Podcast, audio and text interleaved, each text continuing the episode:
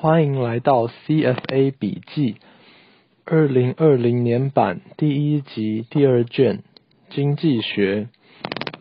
经济学所讲的成本是经济成本 （economic cost），也就是会计成本加上机会成本。他已经把如果你去投资别的标的，可能获得的报酬算在成本内。经济学所讲的利润是经济利润 （economic profit） 等于会计利润减去机会成本，也就是会计收入减去经济成本。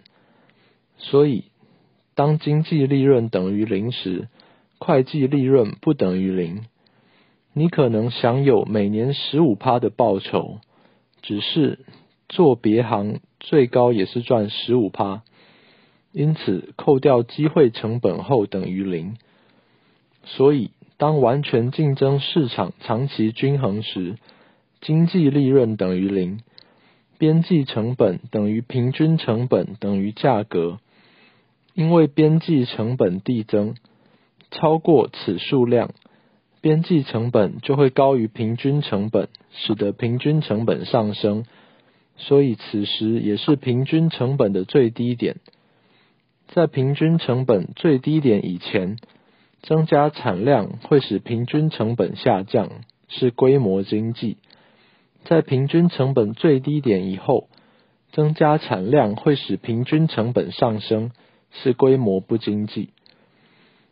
当厂商在完全竞争市场有经济利润时，会增加产量，或是吸引其他厂商加入，因此供给曲线右移。独占性竞争指的是有许多厂商，每一家都有一些定价能力，并且产品有一些差异。独占性竞争的独占性没那么强，它的进入门槛较低。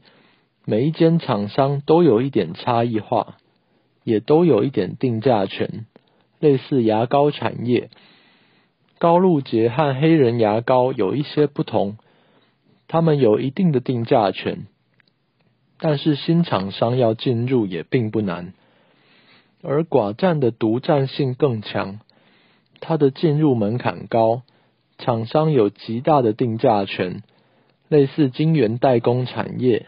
只有台积电和三星，别人无法进入。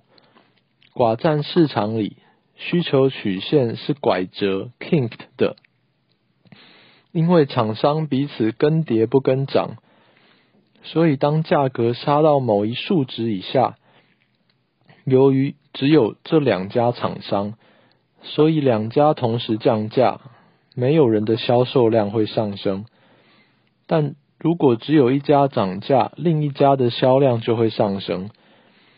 First degree price discrimination 也称为 perfect price discrimination，完全价格歧视。厂商完全依照消费者愿意支付最高的价格来定价。例如买饮料时，你原本只想要买一罐，如果要买第二罐，你就只愿意付六折的价格。因此，厂商看准这一点，就第二件六折。最后来看花旗银行二零二零年年报，来到资产负债表，股价净值比为零点六二，小于一点五，pass。来到损益表，本益比为五点九五，小于十五，pass。股东权益报酬率为十一点四七 percent，大于十 percent，pass。过去十年并未每年都获利，failed，因为二零一七年亏损。过去十年 EPS 成长八十六 percent，大于三十 percent，pass。来到现金流量表，营业现金流除以税后净利为负十五 percent，小于八十 percent，failed。每股自由现金流为负一点九四，小于零，failed。来到股东权益变动表。内部人持股比例为零点二三 percent，大于零点零一 percent，pass。他并未二十年连续发放股息，fail。股价为六十二点七六美元，市值为一千两百六十六亿美金，大于一百亿美金，pass。金融名词解释：solvency 偿付能力，oligopoly 寡占，monopolistic 独占的，undercut 销低价格，proprietary 业主的，LRAC curve long run average cost 曲线，长期平均成本曲线。今天就讲到这里，下次再会。